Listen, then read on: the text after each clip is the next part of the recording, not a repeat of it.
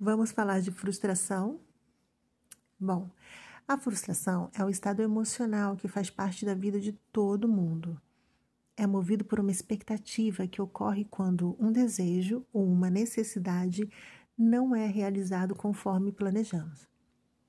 A frustração normalmente se manifesta em alguns sintomas do tipo perda de autoestima ou autoconfiança, fraqueza, tristeza e vem carregados de questionamentos do tipo: e se eu tivesse falado aquilo? E se eu tivesse feito aquilo?